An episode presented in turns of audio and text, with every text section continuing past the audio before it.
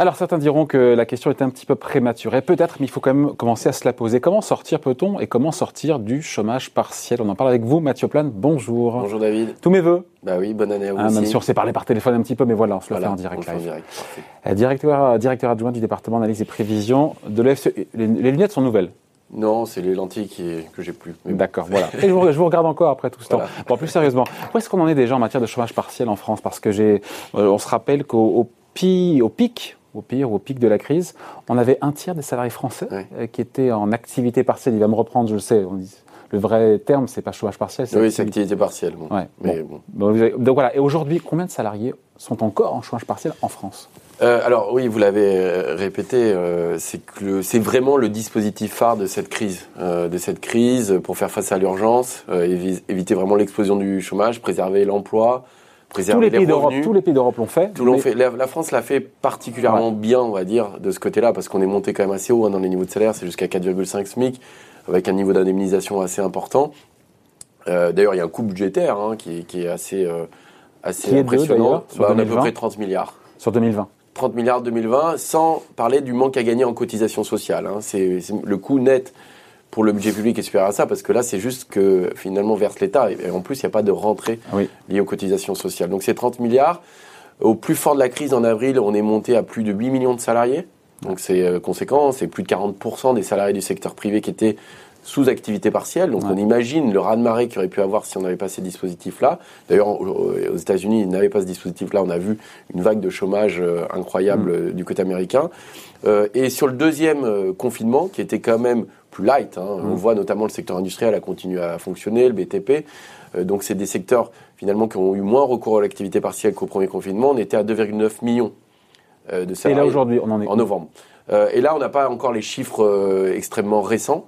Ce qu'on sait, c'est qu'effectivement, on a rebudgété, en tout cas le gouvernement a rebudgété l'équivalent de 10 milliards supplémentaires pour l'activité partielle On est, pour faire autour, face. on est autour de 3 millions de salariés encore en En partiel. novembre. En novembre, mais En aujourd'hui, novembre. on n'est on pas très loin. Bah alors, on n'a pas les chiffres précis encore Ouais. pour le mois de décembre, mais euh, on sera euh, certainement un peu moins que ça, parce Ouais. que euh, le confinement était surtout sur novembre, et qu'on est quand même sur un- une phase de déconfinement, même si c'est progressif. Même si le coût, encore une fois, était important pour les finances publiques, on l'a dit, euh, on a évité l'explosion du chômage. Mm. Merci, même si aux États-Unis, on est monté jusqu'à 14% de chômage, de chômage, mais on est redescendu pour le coup depuis, on est à 7 ou 8. Oui, on est euh, à- oui, t- oui, je crois que c'est oui, oui, 7 ou 8, je n'oserais pas dire le chiffre précis parce que j'en suis pas sûr, mais voilà.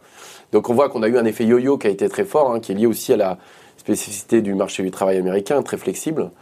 Euh, ah, par contre, avec des gros chèques hein, sur les indemnisations, on voit qu'ils ont déboursé énormément. Euh, nous, l'idée, et d'ailleurs c'est vraiment plutôt un sentiment partagé en Europe, hein, c'est vraiment de préserver l'emploi, l'outil de production, euh, éviter de passer par la casse chômage pour recruter après. On voit qu'on a des coûts de transaction qui pourraient être élevés. Euh, et donc c'est vrai que ça a permis de maintenir un certain nombre de personnes en emploi. Nous, on a fait cette estimation à l'OFCE.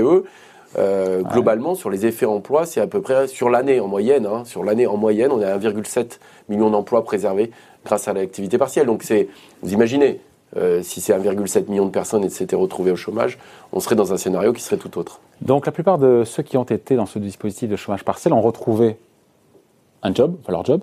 Ils ont retrouvé leur job, enfin Ouais. quand ils ont pu, euh, quand la boîte a continué, bien sûr. Ouais. Est-ce qu'on sait le nombre de chômeurs euh, partiels qui sont devenus chômeurs tout court? Non. Non, on n'a pas ce. Bah non, non, et la question se pose. hein. Oui, mais on l'a pas. la, non, la réponse, non. la réponse est donnée. Euh, en réalité, Non, ouais. en réalité, ce qui s'est passé, c'est que on voit que pour le moment, on a eu assez peu de licenciements. Euh, donc ça veut dire que l'activité partielle s'est pas euh, transformée en Ouais. licenciement. Ça a été masqué justement Ça a par. été masqué par ce- parce que justement, ça a été préservé, donc ça a Ouais. été mis sous cloche quelque part l'économie. Et l'activité partielle en a, a été utilisée pour ça. En revanche, c'est vrai que c'est plutôt les contrats courts qui ont subi le choc jusqu'à présent. C'est-à-dire les CDD, les intérimaires, qui, on voit, pour le coup, ont pu être couverts par l'activité partielle jusqu'à la fin de leur contrat, mais leur contrat d'après n'a pas été renouvelé. C'est vraiment un, un dispositif qui est favorable pour les personnes qui sont surtout en place.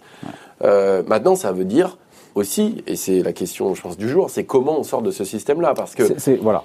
voilà, C'est la question. c'est la que- grande question. Non, mais encore une fois, ceux qui n'ont pas, ceux qui sont devenus chômeurs tout court, est-ce que, bon, voilà, donc ils sont à la recherche d'un job, ils sont quoi? Ils sont découragés parce que c'est difficile de retrouver dans ce même secteur d'activité, euh, et donc toute la question de comment on se reconvertit entre guillemets. Bah, il y a d'abord des secteurs qui sont sinistrés. On a une énorme hétéro- hétérogénéité hein, du choc euh, économique. hein. On le voit bien avec des secteurs qui sont euh, on voit l'hôtellerie-restauration, les activités liées au commerce, au tourisme, euh, au loisir événementiel qui sont extrêmement touchés. Et puis des secteurs, pour le coup, qui sont presque en tension. On le voit dans la chimie, dans la pharmacie, le BTP est en train de repartir assez fort.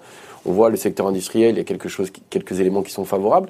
Donc on a choses très différentes. Donc c'est vrai que la question pour 2021, c'est comment on gère cette hétérogénéité. C'est-à-dire, à la fois, on préserve de l'emploi dans certains secteurs, mais jusqu'où on va. Et donc, c'est pour ça qu'il y a l'activité partielle longue durée euh, qui a été mis en place. Mais qui est un succès Qui est un succès ou pas d'ailleurs Alors non, on en est au début. Hein. On est au début. Pour, pour, le moment, on est dans le mécanisme d'activité partielle tout court.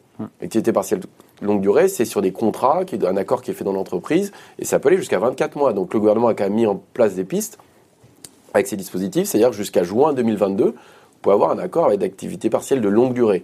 Alors, le, avec des, des, des, dispositifs assez, assez précis, il ne faut pas que ce soit plus de 40% de, de, durée du travail qui, qui, soit de moins par rapport à un contrat normal, etc.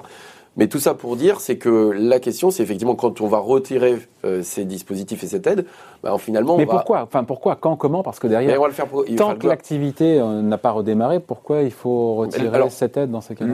Alors, c'est là où le gouvernement, il y a des, il y a des échéances. Et c'est vrai que c'est un peu un casse-tête, hein, parce que ça devient très technique tout ça. Euh, mais on voit qu'il y a une échéance à partir du 1er février. Il y en a une qui va se faire à partir de la fin mars, donc 1er avril. Et puis il y en a une autre qui va être à partir de la fin juin en fonction des secteurs où vous êtes. Si vous êtes un secteur normal, c'est-à-dire pas un secteur euh, protégé entre guillemets ou euh, euh, pas vulnérable globalement à la crise, le basculement se fait à partir du 1er février. Et donc les aides seront moins fortes à partir du 1er février. Hein. Donc l'entreprise devra payer plus. Payer plus. Et le salarié recevra aussi un peu moins. C'est-à-dire mmh. qu'au lieu d'avoir 70% du brut, il aura plus que 60% du brut. Et l'allocation versée par le gouvernement sera plus que 36%, alors qu'aujourd'hui elle est plutôt de 60%. Donc en fait, le, le coût à payer pour l'entreprise sera supérieur. Après, vous avez les secteurs qui sont dits, alors je ne sais plus, protégés, je crois que c'est le mot comme ça, qui sont liés au tourisme, etc. Tous ces secteurs qui sont très exposés à la crise. Eux, le basculement se ferait plutôt en avril. Euh, et puis après, il y a les secteurs dits fermés administrativement. C'est-à-dire, pour le coup, eux qui ne peuvent pas travailler, euh, eux, le basculement serait beaucoup plus tardif.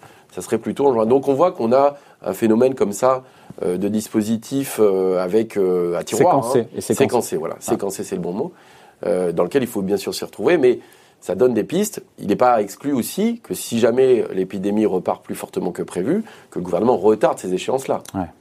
Est-ce que le risque, c'est pas de subventionner quelque part des jobs qui n'ont peut-être plus de raison économique d'être post-crise, mm. parce que de plus en plus de gens achètent en ligne, parce que les entreprises digitalisent leur process de production, et, donc tout le sujet, c'est comment est-ce qu'on forme ces gens-là qui ne sont plus euh, euh, c'est la grande question, c'est-à-dire euh, quel est le monde d'après mm. Et euh, donc, euh, est-ce qu'aujourd'hui on est capable de dire quels sont les emplois de demain? Alors on a une idée, hein, bien sûr, le numérique, la santé sont des secteurs qui vont être porteurs, mais est-ce qu'on peut dire aujourd'hui quelles va être, sont les pertes structurelles de l'hôtellerie-restauration?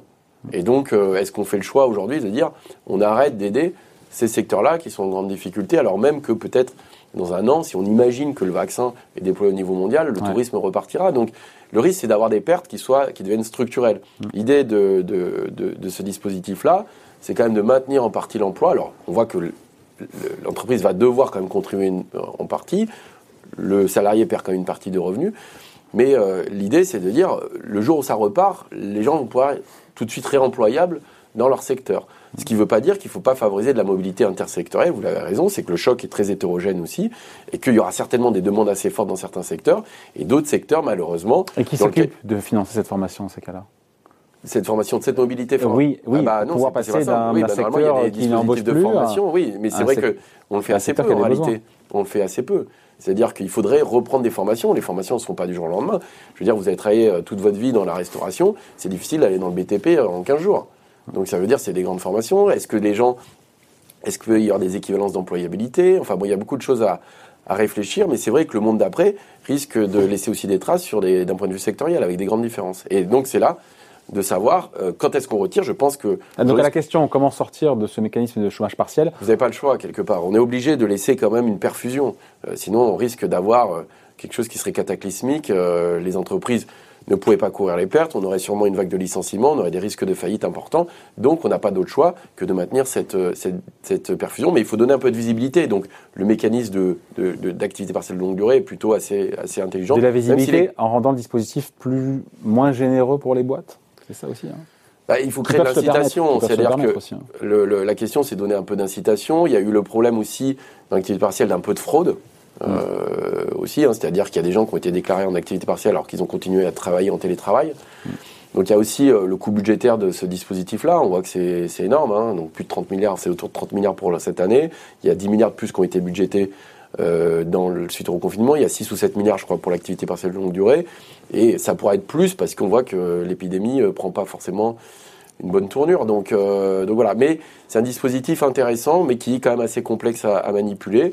Intéressant, mais qui n'a pas vocation à s'inscrire dans la durée, c'est ça? On est face à un choc ponctuel. Euh, et ce choc ponctuel, la réponse est d'avoir des dispositifs ponctuels, ouais. transitoires. C'est pas une réponse structurelle à la crise, c'est transitoire. Et après, à la suite de ça, on verra le monde d'après et on essaiera de reconstruire autour de ça. On n'y est pas encore au monde d'aprrêt. Hein. Ben non, c'est le monde d'aujourd'hui est assez long là. Ouais. Bon, merci en tout cas. Explication point de vue signé Mathieu Plan, directeur adjoint du département analyse et prévision de l'OFCE. Merci Mathieu. Merci David. Salut.